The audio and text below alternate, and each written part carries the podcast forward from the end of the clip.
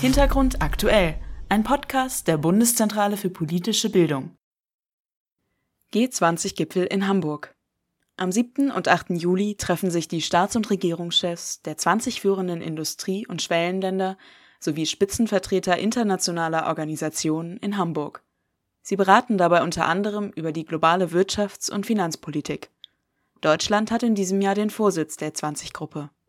Etwa 6000 Delegierte und 3000 Medienvertreter werden erwartet, wenn sich die Vertreter der sogenannten Gruppe der 20 oder auch G20 zum Gipfeltreffen in Hamburg einfinden. Die G20 ist das zentrale Forum zur internationalen Zusammenarbeit in Finanz- und Wirtschaftsfragen. Die führenden Industrie- und Schwellenländer stehen für fast zwei Drittel der Weltbevölkerung, über vier Fünftel des weltweiten Bruttoinlandsprodukts und drei Viertel des Welthandels. Die G20 ist keine internationale Organisation und sie besitzt weder einen eigenen Verwaltungsapparat noch eine ständige Vertretung. Ihr gehören 19 Nationalstaaten sowie die Europäische Union an. Die G20-Länder sind in alphabetischer Reihenfolge Argentinien, Australien, Brasilien, China, Deutschland, Frankreich, Großbritannien, Indien, Indonesien, Italien, Japan, Kanada, Mexiko, Russland, Saudi-Arabien, Südafrika, Südkorea, Türkei und die USA. Die Treffen finden jeweils in dem Land statt, das den Vorsitz der Gruppe hat. Die Präsidentschaft wechselt jährlich unter den Mitgliedern.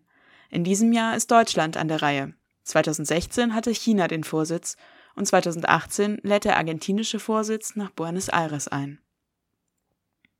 Zusätzlich zu den Mitgliedstaaten wurden auch Gastländer zum Gipfel eingeladen. Außerdem gab es vor dem Gipfel auch noch Dialogveranstaltungen mit verschiedenen Akteuren der Zivilgesellschaft. So soll gewährleistet werden, dass auch diese Stimmen auf dem G20-Gipfel repräsentiert werden.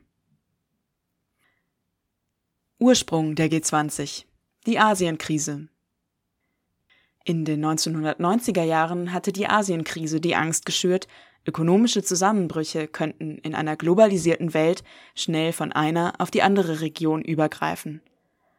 Daraufhin kamen verschiedene Gruppierungen zusammen. Sie gelten als Vorläufer der heutigen G20. Um der weltwirtschaftlichen Ansteckung gegebenenfalls entgegenzuwirken und somit zukünftigen globalen Finanzkrisen besser begegnen zu können, vereinbarten dann die Finanzminister der Industrienationen die damals bereits in der G8 zusammengeschlossen waren, die Gründung der G20. Seitdem treffen sich mehrmals jährlich die Finanzminister und Notenbankchefs der G20. Ihr Ziel ist es, sich neben der immer stärker verflochtenen Weltwirtschaft auch auf politischer Ebene mehr zu vernetzen. Zu den Beratungen werden gewöhnlich auch Vertreter weiterer internationaler Organisationen, wie beispielsweise dem IWF, der Weltbank oder der OECD eingeladen. In diesem Jahr nehmen auch Vertreter der Weltgesundheitsorganisation WHO am Treffen teil. Die G20 und die Finanzkrise. Die Form des Gipfeltreffens aller Staats- und Regierungschefs der G20 ist ein Kind der Finanzkrise. Seit dem Ausbruch der internationalen Banken- und Finanzkrise im Jahr 2008 will sich die G20 auf höchster Regierungsebene der internationalen wirtschaftlichen Zusammenarbeit widmen. 2009 gründete die G20 zudem den Finanzstabilitätsrat FSB. Sein Ziel ist es, die internationalen Finanzmärkte zu stabilisieren und Bankengeschäfte und Kapitalströme stärker zu regulieren. Steuerzahler und Staaten sollen so zukünftig besser vor finanziellen Belastungen geschützt werden, die durch riskante privatwirtschaftliche Geschäfte entstehen.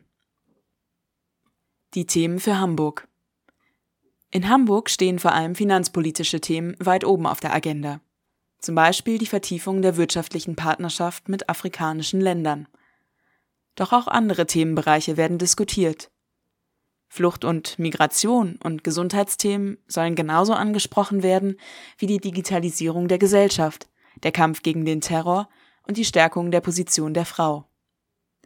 Einen weiteren Schwerpunkt stellen der Klimaschutz und die Umsetzung der UN-Entwicklungsziele dar. Am Ende eines G20-Treffens wird ein sogenanntes Gipfeldokument veröffentlicht. Die öffentlichen Abschlusserklärungen und Aktionspläne halten die wichtigsten Ergebnisse des Treffens und die Zukunftsabsichten der G20-Staaten fest. Wichtig ist aber dabei, die G20 hat einen informellen Status Die gemeinsamen Beschlüsse sind daher rechtlich nicht bindend. Die G20-Mitglieder sind nicht dazu verpflichtet, sie auf nationaler Ebene oder auf EU-Ebene umzusetzen. Die Beschlüsse haben also daher eher eine politische Signalwirkung. G20 in der Kritik In der Vergangenheit kam es immer wieder zu Demonstrationen und großer öffentlicher Kritik an den G20-Treffen. Auch in Hamburg wird mit massiven Protesten gerechnet. Einige Proteste werden von linken, linksradikalen und globalisierungskritischen Organisationen geplant. Eine zentrale Großdemonstration organisiert zudem ein Bündnis aus verschiedenen Umwelt-, Bürgerrechts-, Verbraucherschutz-, kirchlichen Organisationen und Gewerkschaften. Im Mittelpunkt der Proteste stehen soziale Ungerechtigkeit und das globale Ungleichgewicht. Sowohl das Protestbündnis als auch die NGO Attack üben Kritik an Handelsabkommen wie TTIP. Diese stärken ihrer Meinung nach vor allem Konzerne. Verbraucher und Arbeitnehmer in ärmeren Regionen der Welt würden dagegen von Handelsabkommen wie TTIP geschwächt. Die Kritiker fordern, die G20 müsse sich endlich für einen fairen Welthandel einsetzen. Ein weiterer Kritikpunkt ist die fehlende Umsetzung von Umweltstandards. Insbesondere die G20-Staaten tragen laut Kritikern mit ihrem hohen CO2-Ausstoß maßgeblich zum Klimawandel bei und förderten Industrieinteressen, die Klimaschutz und eine Energiewende verhinderten. Ein Podcast der Bundeszentrale für politische Bildung. Weitere Zahlen, Infos und Hintergründe gibt es auf www.bpb.de slash Hintergrund-aktuell.